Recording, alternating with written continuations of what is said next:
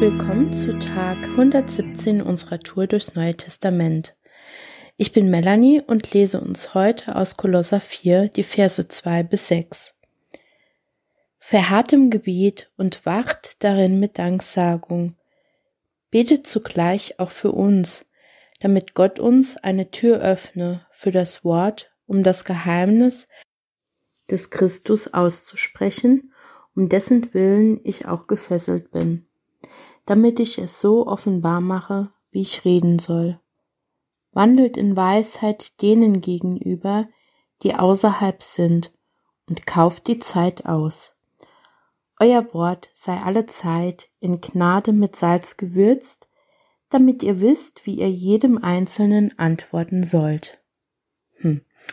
Paulus befindet sich zu dem Zeitpunkt, als er den Brief an die Kolosser schreibt, in Gefangenschaft weil er Jesus Botschaft verkündigt. Er fordert dazu auf, im Gebet ausdauernd, beharrlich, wachsam und dankbar zu sein. Hier begegnen uns gleich drei Beschreibungen, wie unser Gebet sein soll. Ausdauernd bzw. beharrlich, wachsam und dankbar. Dieser erste Punkt der Beharrlichkeit da stoße ich persönlich immer wieder an meine Grenzen. Es gibt Punkte in meinem Leben oder in dem Leben anderer, für die ich bete, die ich auch regelmäßig durchbete. Aber ich glaube, das erfüllt noch lange nicht den Punkt der Beharrlichkeit oder der Ausdauer. Dabei ist ein beharrliches Gebet eine, enormen, eine enorme Segensquelle. Ähm, ich durfte selbst oft genug die Erfahrung machen, welchen Unterschied Gebet macht. Und dieser Vers hat mich persönlich noch einmal ganz deutlich daran erinnert und ermutigt, im Gebet auch wirklich beharrlich dran zu bleiben. Sozusagen wirklich Dauer online bei Gott zu sein. Immer bereit zu senden, aber auch zu hören, zu empfangen. Ein weiterer Punkt ist der der Wachsamkeit. Das heißt, nicht darin nachzulassen, aufmerksam zu bleiben, was uns begegnet. Selbst die Jünger sind im Garten Gethsemane damals eingeschlafen, was uns selbst noch viel mehr daran arbeiten lassen muss, wachsam zu sein. Das bedeutet, aus welcher Haltung bete ich und wie oft ist es so, dass gerade dann, wenn ich beten will, irgendwelche anderen Gedanken in meinem Kopf rumrennen und auch wenn ich dann das Gebet beendet habe, muss ich weiter wach bleiben, weiter hören, was Gott sagt. Gibt er mir eine Antwort oder wie antwortet er mir? Und das alles in dankbarer Haltung. Denn wir haben immer Anlass zum Dank. Ich finde, Dank spielt in unserem Glaubensleben eine wichtige und zentrale Rolle. Wir haben immer Grund zum Danken. Allein dafür dankbar zu sein, dass der Weg nach oben frei ist, dass Jesus am Kreuz wirklich gestorben ist und auferstanden ist und so der Weg zum Vater frei ist. In den Versen drei und vier bittet Paulus die Kolosser und diese Bitte, die er da äußert, die finde ich echt bemerkenswert.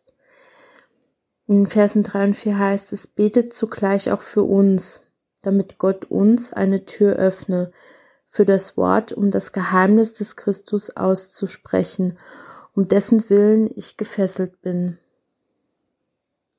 damit ich es so offenbar mache, wie ich reden soll.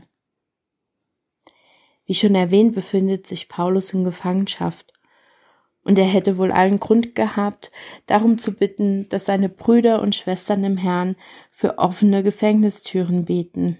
Hm, aber nein, er bittet um Gebet, dass seine Verkündigung vorbereitet wird, dass er Gelegenheit, dass es Gelegenheit gibt, Jesus Botschaft weiterzugeben und das so, wie es richtig und weise ist.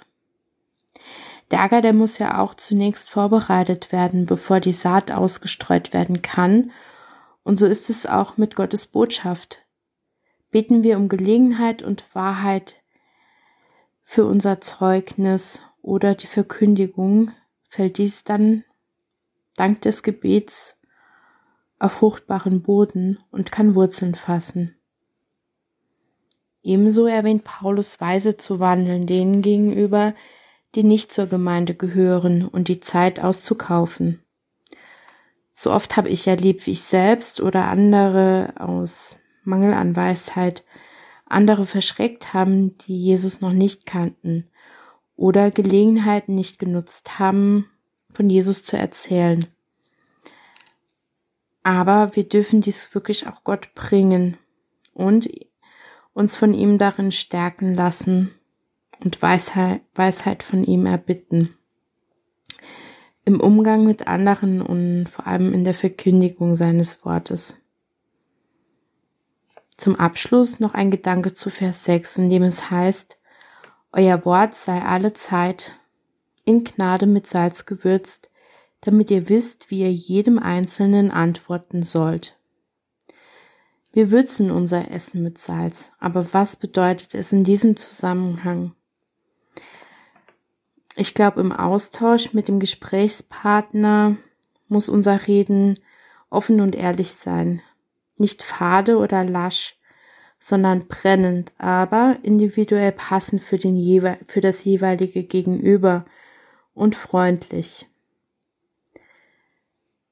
Das Gegenüber soll den Glauben und die Wahrheit dahinter spüren, wie man das Salz in der Suppe intensiv schmecken darf. Ich finde, dieses Kapitel zeigt uns im Zusammenhang, wie wir als Christen beten, leben und reden so sollen. Alle diese Punk Punkte zu beachten ist nicht einfach, aber durch Gottes Hilfe möglich. Ich möchte dich dazu ermutigen, viel mehr im Gebiet vorzubereiten, und nicht am Salz zu sparen. Ich möchte dir heute die Aufgabe stellen, dir zu überlegen, wie du im Gebet mit Dank verharren und wachsam sein kannst und es dir zu einer guten Gewohnheit im Alltag werden lassen kannst.